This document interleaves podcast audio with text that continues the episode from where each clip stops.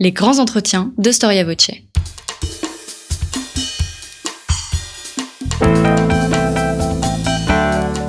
Une émission de la rédaction de Storia Voce.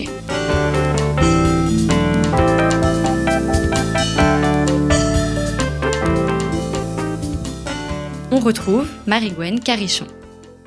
Chers auditeurs, bonjour et bienvenue sur Storia Voce pour une nouvelle émission de nos grands entretiens. Alors aujourd'hui, je vous propose de découvrir l'histoire d'une notion politique, une notion qui renvoie à la fois à une théorie, une théorie du progrès, à un élan politique et idéologique et à un mode d'action. Qu'est-ce que le progressisme? Qui sont ces penseurs? Qui sont ces théoriciens? Peut-on définir un courant de pensée progressiste? En tant que tel Ou est-ce que la notion est transversale? Renvoie-t-elle avant tout à une idéologie à une idéologie politique ou bien à une mentalité? Alors comme son nom l'indique, le progressisme naît d'un élan vers le progrès. Je ne vous apprendrai rien, le progrès scientifique. Comment passe-t-on alors de cet élan pour la science à une idée politique? Peut-on opposer de manière tranchée le progressisme et le conservatisme, ou du moins mettre ces grilles de lecture au même niveau. Après deux dictionnaires, l'un justement sur le conservatisme et l'autre sur le populisme, Olivier Dard propose aujourd'hui le troisième volet de sa série, le dictionnaire du progressisme. Bonjour Olivier Dard. Bonjour. Merci d'avoir répondu à notre invitation. Euh, vous êtes déjà venu sur Storia Voce, euh, nos auditeurs vous connaissent bien, et donc euh, vous dirigez donc avec Christophe Boutin et Frédéric Rouvillois ce dictionnaire du progressisme qui se présente comme un dictionnaire donc avec plusieurs notices et qui a été écrit par des centaines d'auteurs, d'historiens, d'universitaires. Alors une première, euh, une première question, Olivier Dard. Quand est-ce que l'idée de progrès en tant que telle euh, apparaît? Quand est-ce que l'idée de progrès euh, est, est soulignée, définie Et quand est-ce que cette idée est théorisée? Alors, euh, l'histoire de l'idée de progrès, euh, est d'ailleurs une histoire qu'a écrite ben, un des co-directeurs de l'ouvrage, Frédéric Rouvillois. Euh, C'était d'ailleurs son sujet de thèse. Donc ça l'a ramené à quelque chose d'ancien pour lui. Du point de vue de l'histoire des idées politiques, l'idée de progrès, on peut considérer qu'elle remonte à la fin du XVIIe siècle, mais qu'elle va évidemment euh, se développer euh, autour euh, du XVIIIe, de la philosophie des Lumières. Mais ce qui compte dans l'idée de, de progrès, et vous le disiez d'ailleurs dans votre présentation, c'est le rapport à la science, et j'ajouterais même le rapport à la machine. De ce point de vue, l'idée de progrès, même si on peut considérer que la Renaissance, par exemple, et les ingénieurs de la Renaissance en seraient peut-être quelque part à l'origine, l'idée de progrès, euh, quand même, est inséparable du développement de l'ère de la machine, du développement de ce qu'on appelle la révolution industrielle, ou les débuts, les prodromes de cette révolution industrielle, ce qui fait qu'elle est effectivement inséparable de ce contexte du, euh, des Lumières du XVIIIe siècle et des débuts du XIXe. Et comment va-t-elle, euh, au fond, euh, se développer sur le plan politique? Eh bien, le terme de progressisme, justement, lui, euh, suit d'assez près euh, cette naissance de l'idée de progrès, puisque ce terme de progressisme, on le voit apparaître dans les années euh, 1830, 1840. Alors, nous avons euh, travaillé sur la naissance du mot, euh, la façon dont il euh, se développe à travers les dictionnaires et les usages. Et euh, à cet égard, le progressisme présente une différence euh, par rapport au conservatisme. Le terme conservateur, conservatisme, d'ailleurs, a- est naissant quasiment en même temps que le progressisme. Simplement, euh, on peut considérer que la notion de conservation, de conservatisme est une notion très ancienne qui n'avait pas au fond été labellisée par un terme, alors que le progressisme, lui, labellise bien la notion de progrès envisagée comme effectivement un projet politique, économique, social, culturel. Alors vous dites que la première trace du terme progressiste est donc dans, dans un dictionnaire, vous l'avez évoqué, euh, le dictionnaire des mots nouveaux, et comment euh, ce terme est défini dans ce dictionnaire? Oh, il est alors, au départ défini très, très, un peu presque sur un mode tautologique, hein, euh, qui favorise le progrès, qui défend le, le progrès. Mais très rapidement, d'ailleurs, le nom euh, se double de la forme adjectivale. Donc vous avez euh, aussi l'adjectif progressiste et le terme est repris. C'est ça qui est intéressant parce qu'effectivement que le terme existe est une chose, mais qu'il soit repris euh, en est une autre. Alors on a trouvé un certain nombre d'emplois, d'ailleurs certains sont amusants si je puis dire. Euh, Fourier dénonce les progressistes, ce qu'on n'imaginerait pas forcément, mais parce que il considère que finalement il dévoirait ou que le progressisme dévoirait un certain certain nombre de ses, euh, de idées, ou des idées euh, qu'il entend lui défendre, et on constate aussi la naissance en Espagne d'un parti progressiste euh, dès la première moitié du 19e siècle. Donc le mot est en train de se développer, de se politisé et euh, évidemment euh, tout au long du 19e siècle et du 20e siècle, il a connu un certain nombre d'usages politiques et partisans.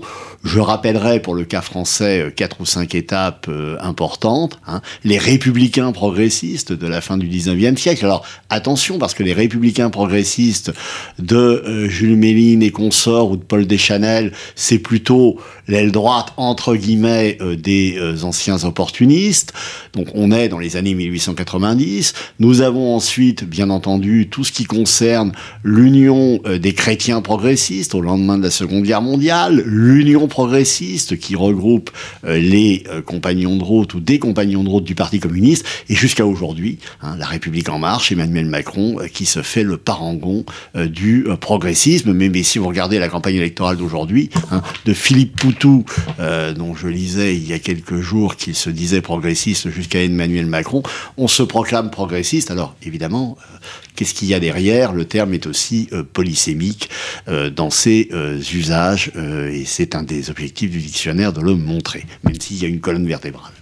Alors vous avez bien euh, montré et expliqué comment euh, euh, le, progrès, évidemment, c'est pas enfin c'est une notion un petit peu abstraite, mais qui a un vrai lien concret avec le progrès des sciences et le progrès des machines. Et Patrice Guénifet, donc qui a participé à l'ouvrage, pose cette question que j'aimerais vous poser à vous comment cet élan pour les sciences s'est-il traduit en élan politique et religieux? Alors. C'est une vraie question. je pense que cet élan pour les sciences, effectivement, se traduit par un élan politique et religieux, parce que euh, derrière, euh, au fond, cette idée de progrès, il y a euh, une véritable philosophie de l'histoire.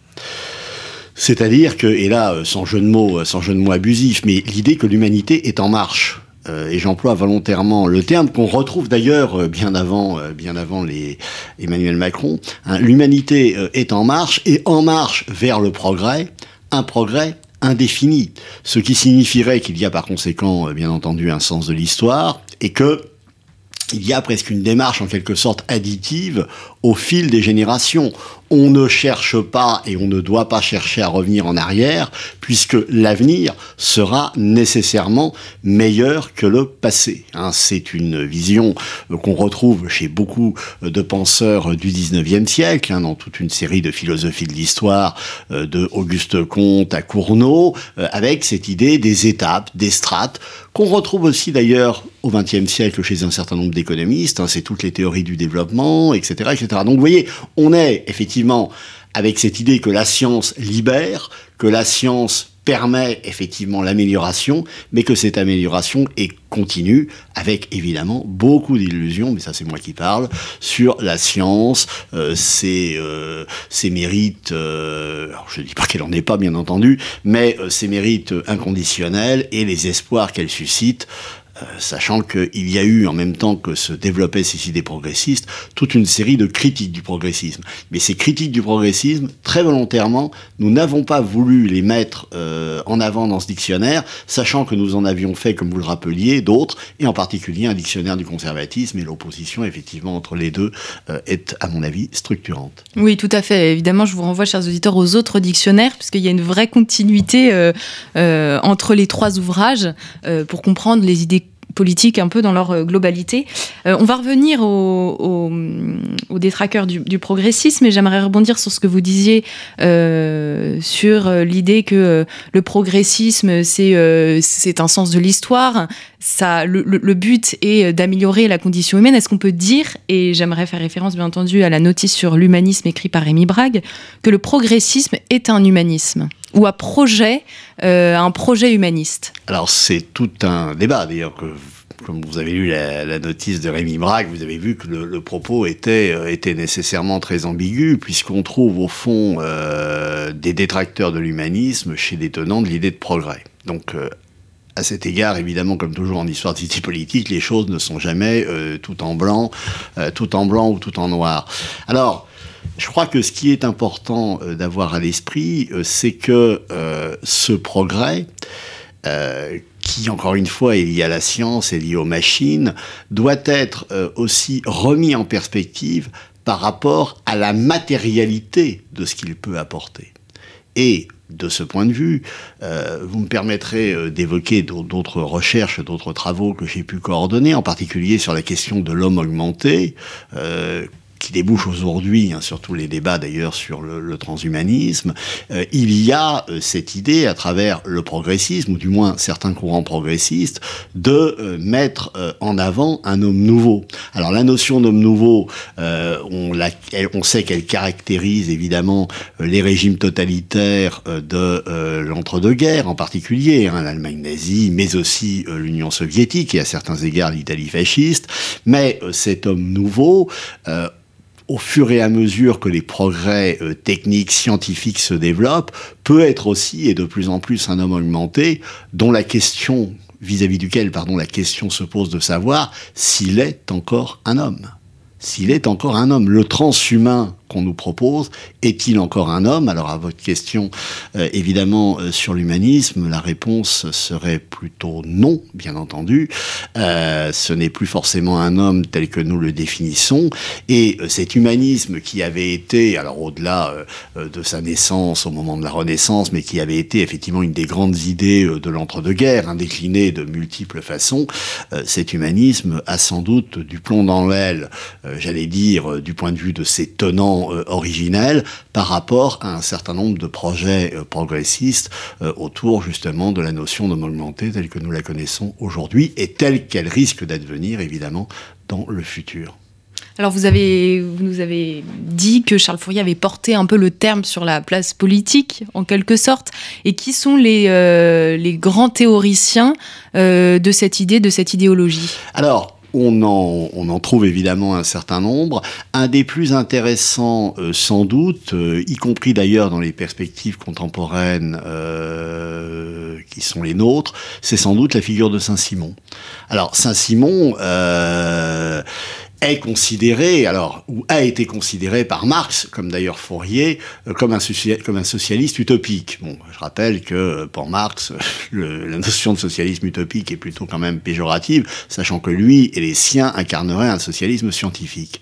Mais ce qui nous intéresse ici euh, chez Saint-Simon, c'est cette idée que finalement, le progrès et l'utilisation de la raison, d'un sens de l'histoire et d'une vision optimiste de cette dernière, le poids de l'expertise, le poids de la technique serait de nature à organiser, gérer, optimiser les sociétés. Et de ce point de vue, il est assez classique, mais nullement infondé, euh, euh, d'assimiler euh, le saint-simonisme aux origines de projets technocratiques. Et là encore, hein, si on y regarde d'un peu près, évidemment, l'histoire de l'idée technocratique, même si le terme, lui aussi, n'apparaît que dans les années 30, hein, ce terme de technocrate, technocratie, l'idée technocratique s'inscrit dans une perspective progressiste. Et on voit d'ailleurs aujourd'hui à quel point les élites pas seulement françaises d'ailleurs, sont marquées euh, par justement euh, tous ces discours sur l'expertise, sur euh, la science des sociétés, la raison, l'optimisation, l'efficacité, l'efficience, la performance, etc.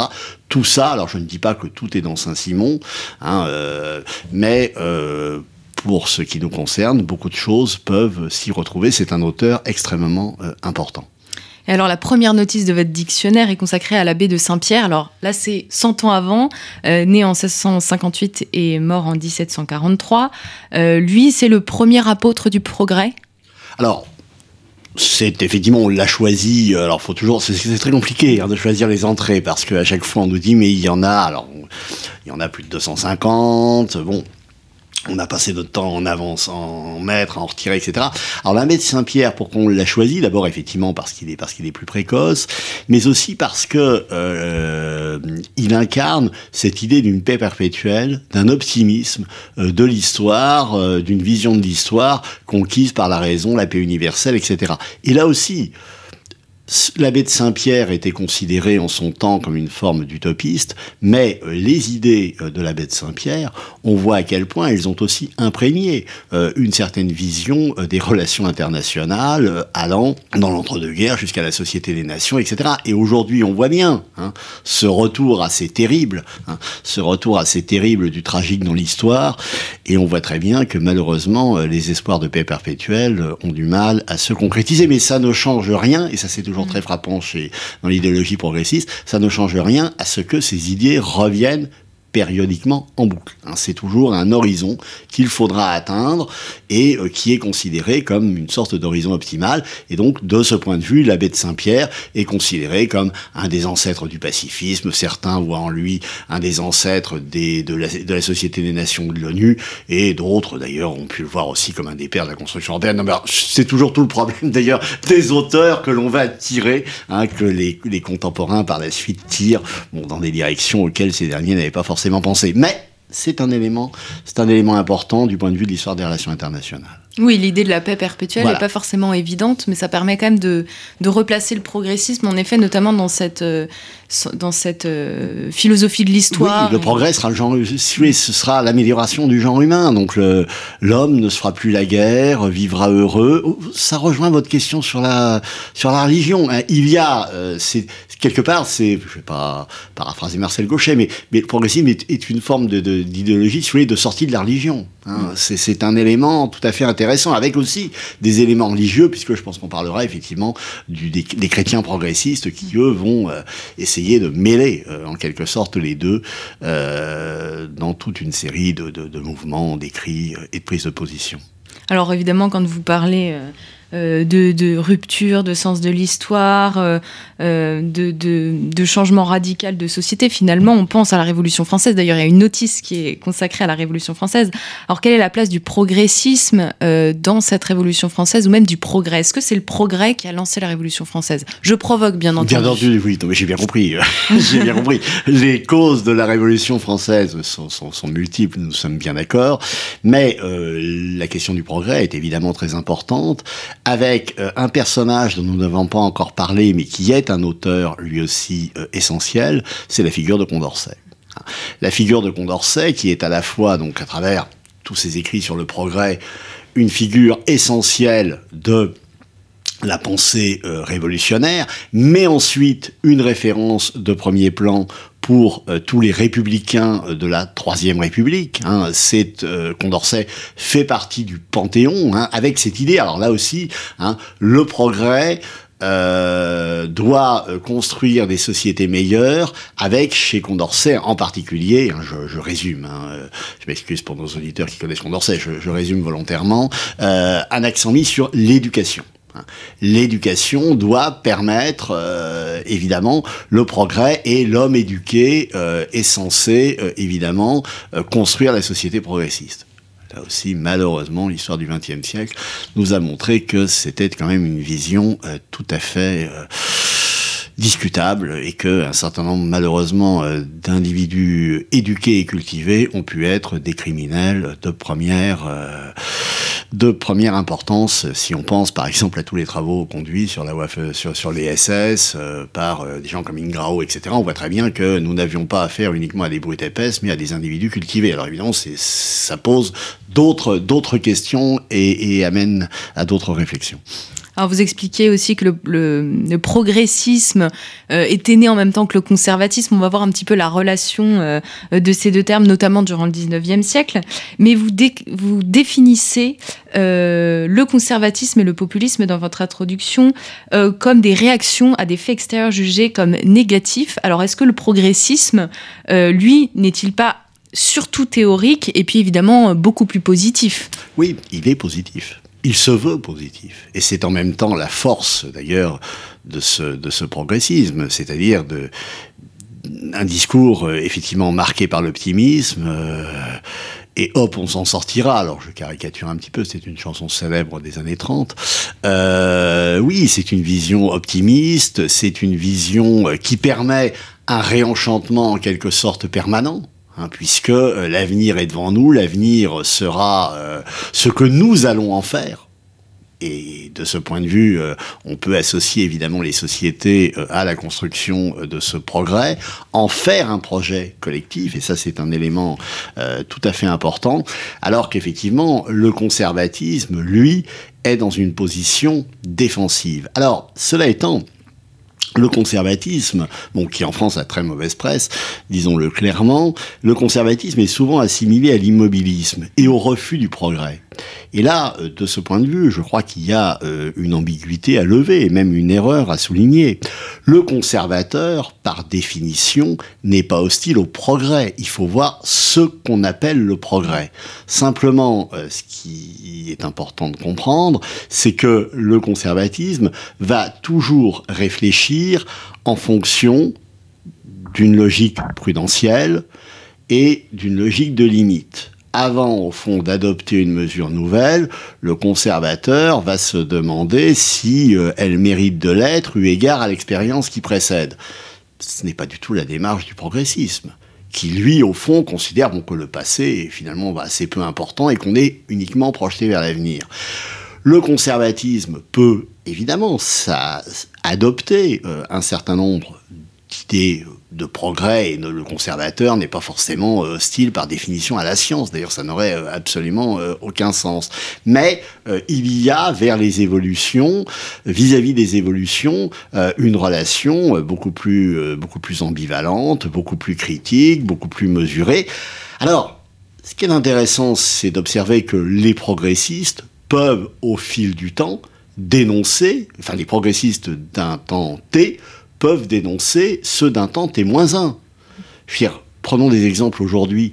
Les, les, éléments, les acteurs les plus favorables aux Trente Glorieuses, euh, à la modernisation de la France, etc., étaient, pouvaient être considérés comme des progressistes de leur temps, alors euh, avec euh, des guillemets, évidemment, vu la diversité des profils, mais tout de même, Aujourd'hui, c'est une période, c'est Trente glorieuse, très souvent critiquée. L'étonnant de l'État-providence, qui étaient des progressistes hier, aujourd'hui sont considérés comme des conservateurs. C'est tout à fait intéressant. Ou des corporatistes, quand on voit par exemple la façon dont, dont, un, certain nombre de syndicats défendent des acquis sociaux, entre guillemets, ben, on dit mais voilà, ça c'est une position conservatrice. Alors, à cet égard, le discours progressiste, lui, n'a aucun problème à enchaîner sur le futur en considérant que bon, bah, l'histoire s'écrit en permanence en regardant vers l'avant. Et évidemment, le conservateur, lui, euh, euh, est beaucoup plus, euh, beaucoup plus mesuré, beaucoup moins marqué par ce qu'il considère comme une forme d'ubris. Lui, au contraire, c'est ce qu'on explique à la fin de notre introduction, étant dominé par l'idée de prudencia, toujours. Alors vous l'avez dit, évidemment on le sait, le conservatisme a mauvaise presse, euh, mais c'était pas le cas auparavant. D'ailleurs le progressisme était avant tout était un terme utilisé pour être dénoncé. Absolument, absolument. Et ça, c'est ce qu'on a découvert parce que, bon, c'est l'occasion aussi de remercier euh, tous nos auteurs et de dire aussi que nous, ces dictionnaires, les trois, les trois coordinateurs, nous, nous ont beaucoup apporté. Euh, pour ma part, j'ai beaucoup appris. J'ai beaucoup appris en lisant euh, mes collègues, j'ai beaucoup appris en faisant évidemment toute une série de recherches. Et euh, à cet égard, vous avez tout à fait raison, c'est une de nos nombreuses découvertes.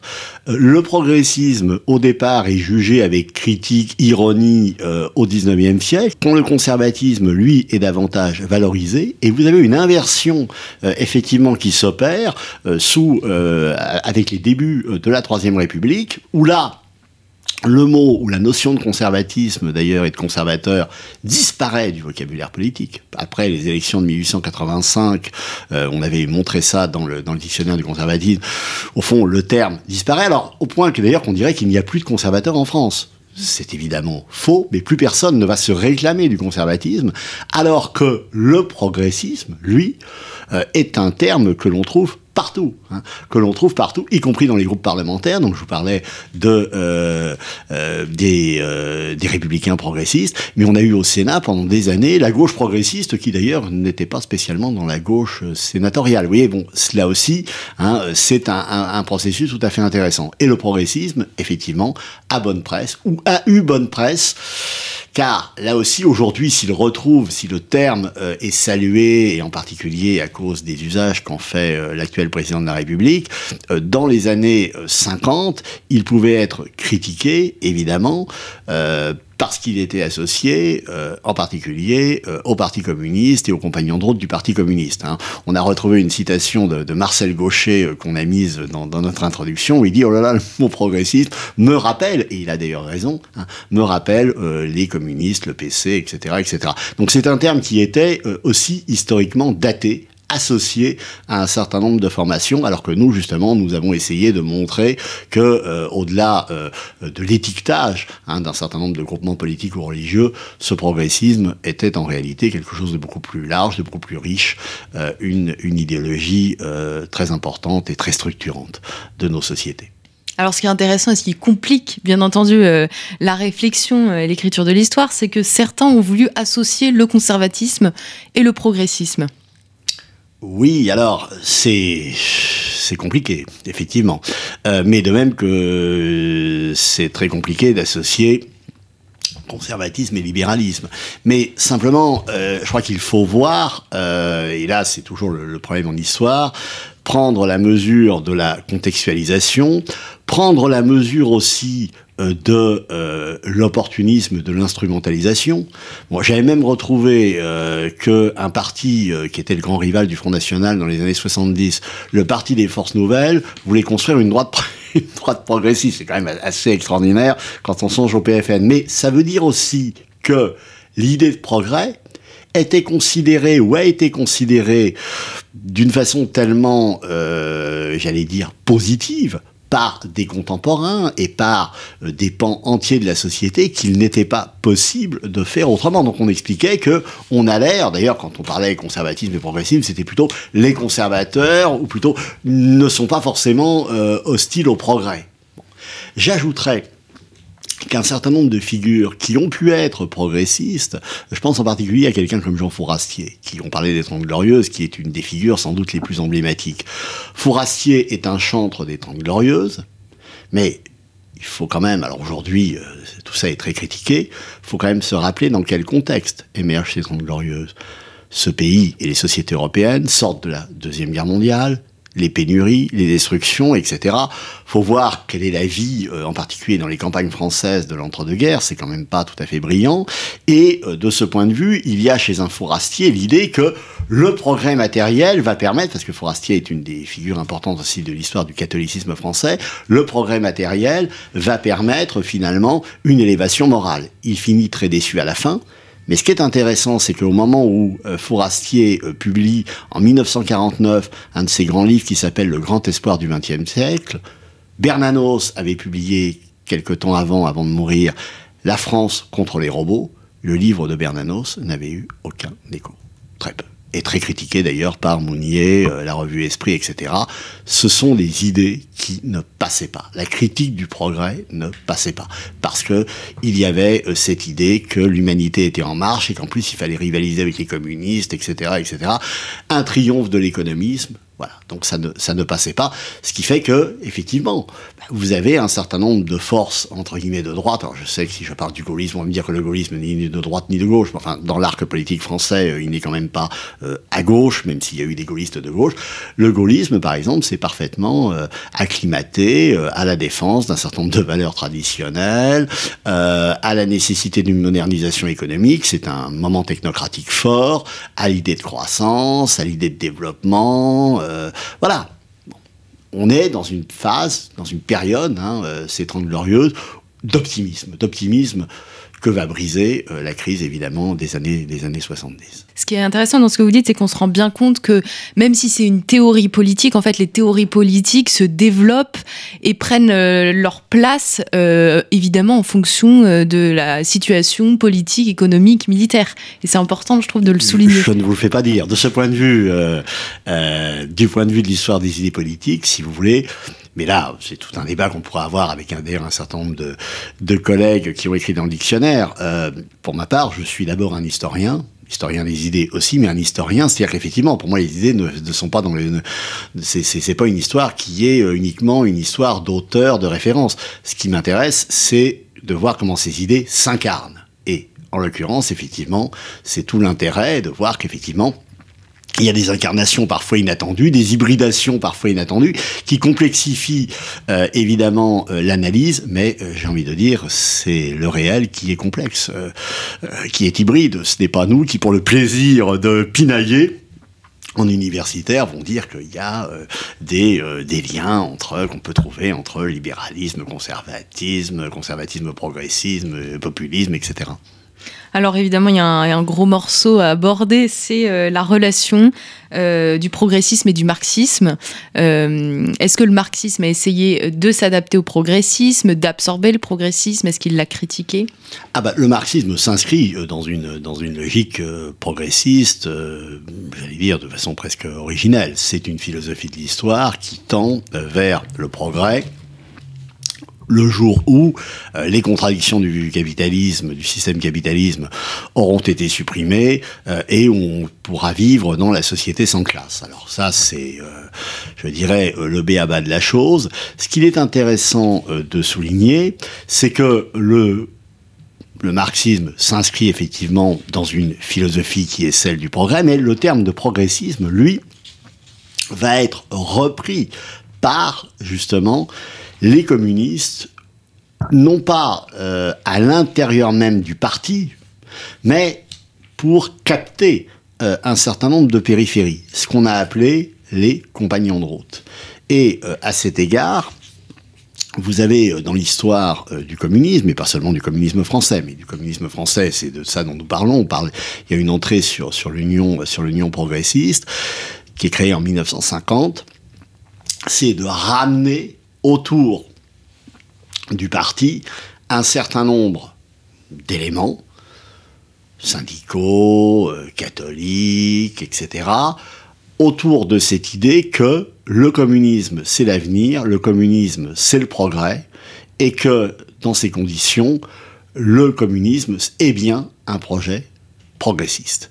Et je dirais que ça fonctionne relativement. Hein, ça fonctionne relativement car l'union progressiste, effectivement, euh, amène euh, à elle un certain nombre de figures très connues. Euh, on a toutes les listes hein, ici, d'Astier de la Vigerie, etc. Bon, des, figures importantes qui ne vont pas forcément adhérer au PC, mais qui vont être des compagnons de route. Et ce terme progressiste euh, va se retrouver jusqu'à aujourd'hui. Robert Hue, ancien premier secrétaire du parti, avait créé lui aussi une force progressiste. C'était avant de, rallier, de rallier Emmanuel Macron. Donc vous avez euh, effectivement un, élément de, continuité ici euh, tout à fait tout à fait important. Et la notion de progressisme a pu être associée évidemment pour ses détracteurs aussi au lien avec le Parti euh, communiste.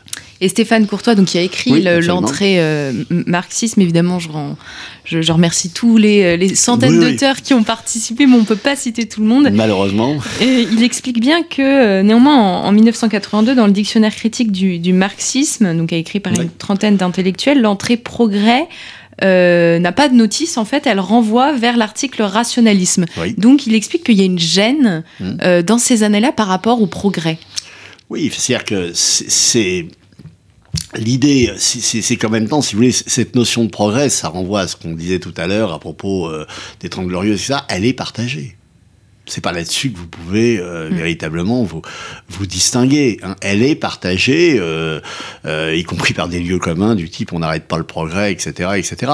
Et ce qui compte effectivement dans l'approche marxiste, c'est la dimension scientifique, la, la scientificité, pardon, supposée du marxisme, et donc effectivement tout le discours sur la raison, la raison qui impose de, etc., etc. On a bien fait évidemment le lien avec le changement. Il y a une entrée justement sur le changement et le mouvement perpétuel. Est-ce que vous diriez que le progressisme est révolutionnaire? J'ai envie de vous dire, Emmanuel Macron a écrit un livre qui s'appelle Révolution. Euh, ça peut faire sourire, mais euh, ça existe. Révolutionnaire, tout dépend de ce que vous associez, euh, tout dépend de ce que vous associez au terme révolution. Lui-même étant d'ailleurs très polysémique, hein, on le sait très bien, euh, euh, puisqu'on a eu même eu au XXe siècle des révolutions conservatrices nationales, etc. Je dirais surtout que le le progressisme euh, est fondamentalement évolutionniste. C'est-à-dire qu'au fond, il est, mais, en même temps, l'évolution est, naturelle et consubstantielle. Euh, nous parlions il y a cinq minutes, euh, dans cinq minutes, nous serons à T+, donc voilà. Mais il y a cette idée tout de même malgré tout, et ça je pense que c'est un élément important, ou alors ce serait une forme de révolution permanente, si vous voulez, sans paraphraser Trotsky, mais euh, que c'est toujours pareil, enfin je, me répète, mais je pense que c'est vraiment fondamental, que euh, nous, sommes, nous sommes en marche vers le progrès. Il y a, euh, il y a changement, il y a bougisme aussi, c'est la fameuse formule de Taguieff, le progressiste ne peut pas s'arrêter, ne peut pas dire voilà, on fait une pause, on essaye de se poser, de réfléchir. Il faut toujours aller de l'avant, toujours aller vers l'efficience, la performance, le, changement, la mutation, qui est très valorisé. Et ça, on parlait tout à l'heure du rapport au conservatisme, le conservatisme ne valorise pas le changement, il peut s'en accommoder. Mais il va d'abord lui regarder euh, du côté de l'expérience, de la tradition, de l'héritage, euh, d'une sorte de rapport coût-avantage entre le fait de changer quelque chose ou pas, alors que pour le progressisme, au contraire, le changement est réputé systématiquement bénéfique. On est réputé aller de l'avant, si je puis dire. Alors euh, le, terme progressisme est également utilisé euh, euh, dans le champ lexical catholique. On parle de l'Église progressiste qu'on date généralement des années 60, mais c'est évidemment les, racines sont bien plus sont bien antérieures. Alors comment l'Église s'accommode-t-elle du progressisme, elle qu'il se définit avant tout comme comme transmettant une tradition en fait, comme s'appuyant sur une tradition? Est-ce qu'elle n'est pas normalement conservatrice par nature? C'est tout un, tout un problème de cette institution. Euh, par rapport à la question du, progressisme, euh, et notamment du progressisme catholique, alors on a euh, beaucoup réfléchi évidemment aux entrées que nous allions proposer. On est parti quand même de Lamennais, on a, il y a aussi des entrées sur Marc Sangnier, donc le, le fondateur du Sillon, mais l'apparition véritablement euh, du, euh, du, terme progressisme et son usage, c'est 1947, c'est l'Union des chrétiens progressistes d'un historien, enfin d'un intellectuel, euh, André Mandouze, qu'on retrouve ensuite dans tous les combats pour l'indépendance de l'Algérie, qui participe à la naissance de cette Union des chrétiens progressistes. Alors, cette Union des chrétiens progressistes, qui est une héritière, une des héritières des cahiers du témoignage chrétien, parce que le père Fessard, lui, appréciait assez peu euh, l'union des chrétiens progressistes, elle se comprend par rapport au Parti communiste. C'est-à-dire que pour reprendre votre question sur l'Église et la tradition, pour les chrétiens progressistes, la tradition est réputée tuée. Sinon, euh, l'Église, du moins, le peuple chrétien, la réponse que pensent apporter les chrétiens progressistes, c'est une réponse à toute une série de travaux de sociologie religieuse des années 40, très importants, sur euh, la déchristianisation du pays. Donc c'est toutes les cartes du chanoine Boulard, euh, c'est euh, également le rapport à la banlieue avec le livre très intéressant du Pierreland, du Perland, pardon, Le Christ dans la banlieue, et donc on pense et il y a une fascination pour les communistes. Les communistes arrivent à parler au peuple. Pourquoi les catholiques n'y parviennent plus? Et donc on va aller, c'est un mélange de, comment dire, c'est là où on retrouve la notion de compagnon de route, hein. compagnonnage, euh, sortir l'Église d'une ornière réputée conservatrice, pour ne pas dire réactionnaire, pour retrouver au fond le christianisme des origines, la façon dont on l'envisage, opposé justement, hein, justement à l'institution qui, elle, est réputée euh, finalement brider euh, cet élan, euh, cet élan chrétien. Et donc, on est ici dans une situation où il s'agit, d'un certain point de vue, d'aller au peuple, d'aller au peuple et d'aller en particulier vers la classe ouvrière, d'où parmi ces chrétiens progressistes, j'ai parlé des intellectuels, l'importance du mouvement des prêtres ouvriers, que Rome va finalement condamner en 1954, et puis ensuite euh, Vatican II reviendra là-dessus, mais c'est pas pas le sujet ici. Mais euh, il y a cette idée de coller euh, véritablement aux masses et par conséquent la fascination, si vous voulez, vis-à-vis des communistes, de du, militantisme communiste, de l'engagement communiste. En plus, la résistance est passée par là, est absolument inséparable de cette phase des chrétiens progressistes, de l'histoire des chrétiens progressistes, qui est relativement datée. Alors ensuite, évidemment, il y a des, il y a des conséquences, mais c'est vraiment l'affaire des années 50, hein, du point de vue historique, si vous voulez, c'est vraiment l'affaire des années 50, le poids du Parti communiste, la réponse qu'entendent apporter un certain nombre de ces chrétiens euh, aux, euh, aux communistes en faisant un bout de chemin avec eux. Alors on trouve évidemment des revues comme Esprit, etc., qui sont au cœur de ce, de ce dispositif, et ensuite, on va retrouver la guerre d'Algérie, la décolonisation, etc., etc qui va ancrer euh, et développer euh, ce euh, catholicisme progressiste, alors jusque effectivement aux années 60, mai 68, etc., etc. Est-ce qu'on peut dire qu'à partir des années 60, l'Église essaye de s'accommoder un peu plus avec le progrès? Elle a, les, les, les, autorités de l'Église. Ah ben, cette Église, si vous voulez, elle est, elle est, elle est divisée, elle est divisée en son sein. Et effectivement, avec Vatican II, on a un changement de perspective. L'église de Pie euh, évidemment, n'est pas tout à fait celle de Jean XXIII et ne va pas être celle de Paul VI. Alors, de ce point de vue, face au concile, il va y avoir euh, toute une série de, débats, de controverses, certains considérant d'ailleurs qu'on fait de Paul VI un pape beaucoup plus progressiste qu'il aurait été, etc., etc. Mais il y a effectivement cette idée de l'ouverture au monde l'ouverture au monde, qui est un des grands thèmes de, euh, de ces années 60. Il y a aussi tous les débats euh, sur, au fond, l'administration des sacrements, la question des paroisses, etc. Tout, tout, le débat sur l'institution, quel est l'avenir de l'institution dans une société en voie de sécularisation. Je rappelle que nous sommes en plus dans ces années 60 euh, dans une phase de déchristianisation qui se développe la déchristianisation n'a pas attendu les Trente Glorieuses, mais euh, elle s'accentue euh, dans les années 60, et euh, l'idée des chrétiens progressistes, c'est qu'eux seraient capables de faire revenir ou de faire venir à, Dieu, au Christ, des, les masses. Hein, et, bon, le résultat n'a pas été à la hauteur des espérances. Vous avez une entrée euh, du dictionnaire euh, m'a interpellé sur le cinéma progressiste. Est-ce qu'on peut dire qu'il y a un art progressiste?